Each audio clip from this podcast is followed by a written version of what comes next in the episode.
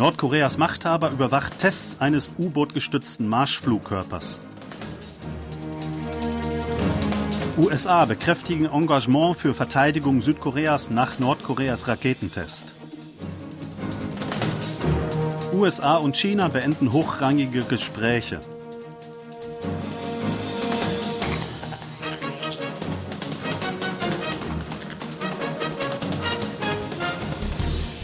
Nordkoreas Machthaber Kim Jong-un hat laut Medienberichten am Sonntag den Test eines neu entwickelten U-Boot gestützten Marschflugkörpers überwacht.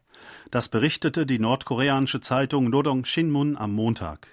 Die Raketen seien rund zwei Stunden und drei Minuten sowie zwei Stunden und vier Minuten lang über das Ostmeer geflogen, bevor sie ein Inselziel genau getroffen hätten, hieß es.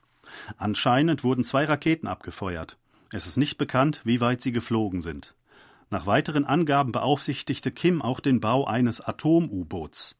Der Vereinigte Generalstab der südkoreanischen Streitkräfte hatte am Sonntag mitgeteilt, dass Nordkorea gegen 8 Uhr in den Gewässern vor Sinpo mehrere Marschflugkörper abgefeuert habe. In der Stadt an der Ostküste Nordkoreas befinden sich Anlagen im Zusammenhang mit U-Booten. Die USA haben ihr Engagement für die Verteidigung Südkoreas nach dem Teststart eines neuartigen Marschflugkörpers durch Nordkorea bekräftigt.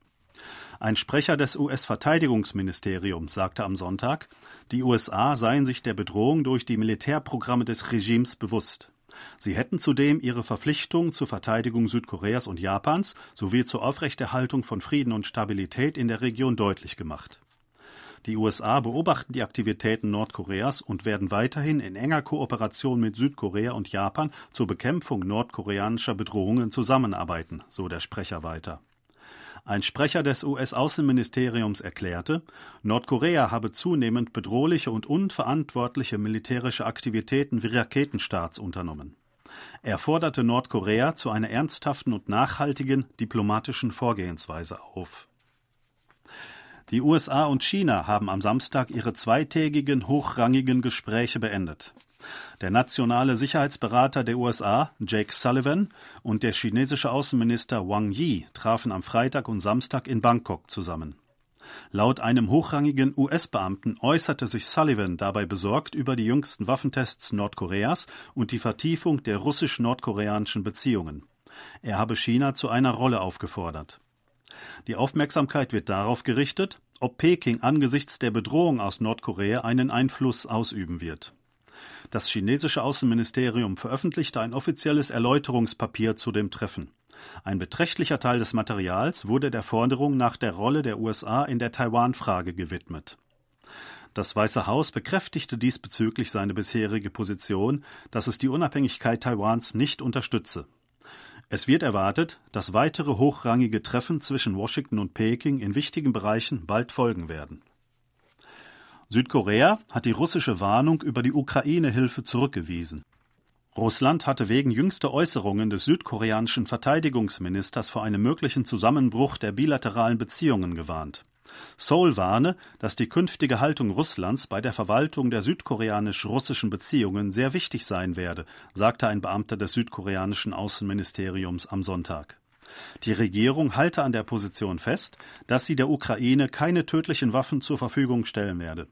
Sie beobachte die Entwicklungen der russisch-nordkoreanischen Militärkooperation in letzter Zeit und deren mögliche Auswirkungen auf die Sicherheit Südkoreas genau, teilte der Beamte weiter mit. In einem Medieninterview am 22. Januar hatte Verteidigungsminister Shin Won-sik hinsichtlich der Militärhilfe für die Ukraine gesagt, er glaube, dass man als Mitglied der freien Welt zu einer aktiven Unterstützung verpflichtet sei. Er unterstütze jedoch die Politik der Regierung, sich auf die Bereitstellung von nicht tödlichen Waffen und humanitäre Hilfe zu konzentrieren. Die japanische Präfektur Gunma will ein Denkmal für koreanische Zwangsarbeiter entfernen. Laut Bürgergruppen und lokalen Medien plant die Präfekturregierung von Gunma am heutigen Montag mit der Entfernung zu beginnen und sie bis zum 11. Februar abzuschließen.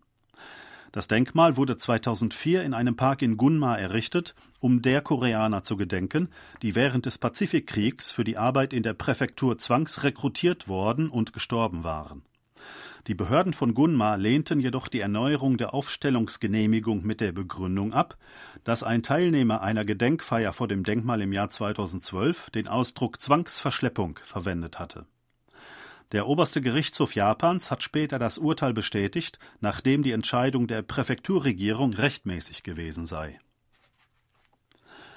Der ehemalige Chef der Minju-Partei DP, Lee Nak-yon, und einige aus der DP ausgetretene Abgeordnete haben sich auf die gemeinsame Gründung einer politischen Partei geeinigt.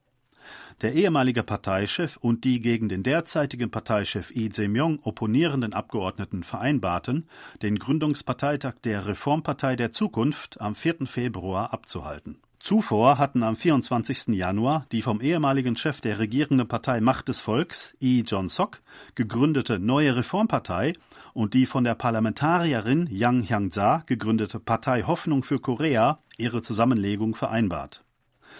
Die Zusammenlegung von politischen Gruppierungen außerhalb der beiden großen Parteien gewinnt nun an Tempo. Es gibt jedoch viele Aufgaben zu bewältigen, darunter ideologische Differenzen und die Verteilung des Nominierungsrechts für die Parlamentswahlen. Präsident Jung Song-yeol wird voraussichtlich ein Veto gegen ein Sondergesetz zum tödlichen Massengedränge bei Halloween-Feierlichkeiten im Solarviertel Itaewon einlegen. Ein Beamter des Präsidialamtes teilte am Sonntag telefonisch KBS mit, es sei sehr wahrscheinlich, dass auf einer am Dienstag anberaumten Kabinettssitzung ein Antrag auf eine erneute parlamentarische Beratung über das Sondergesetz verabschiedet werde. Präsident Jun erwäge, gesonderte Unterstützungsmaßnahmen für die Hinterbliebenen vorzulegen, hieß es auch.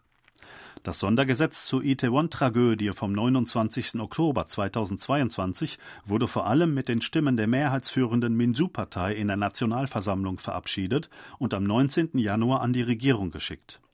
Die regierende Partei Macht des Volks schlug dem Staatschef vor, von seiner Befugnis zur Forderung nach einer erneuten parlamentarischen Beratung Gebrauch zu machen. Das Gesetz sieht unter anderem die Bildung eines Sonderuntersuchungsausschusses vor, um die Wahrheit hinter den damaligen Vorgängen aufzudecken. Südkorea hat mit der Entwicklung eines unbemannten Aufklärungsflugzeugs für den Einsatz auf Kriegsschiffen der Marine begonnen. Das Flugzeug soll auch auf den nordwestlichen Inseln nahe der Grenze zu Nordkorea eingesetzt werden.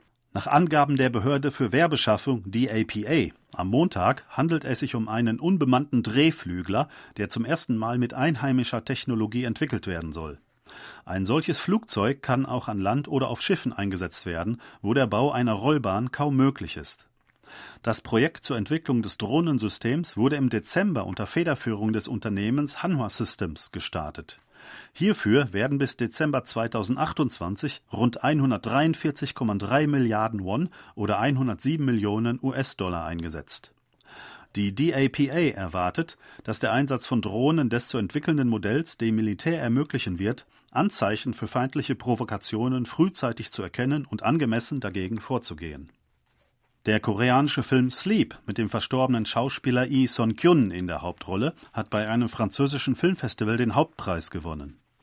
Wie die Nachrichtenagentur AFP am Sonntag Ortszeit berichtete, sei der Film beim internationalen Festival des Fantasyfilms in Gérardmer mit dem Grand Prix ausgezeichnet worden. Sleep ist ein Mystery-Thriller über Ereignisse um ein junges Ehepaar, nachdem der Mann im Schlaf zu wandeln und sich dabei seltsam zu verhalten begann. Der Debütspielfilm des Regisseurs Yu Jae-son wurde letztes Jahr in die Sektion Kritikerwoche bei den 76. Internationalen Filmfestspielen von Cannes eingeladen. Das internationale Festival des Fantasyfilms in Gérardmer wurde 1994 ins Leben gerufen und ist Science-Fiction, Horror- und Fantasyfilmen gewidmet.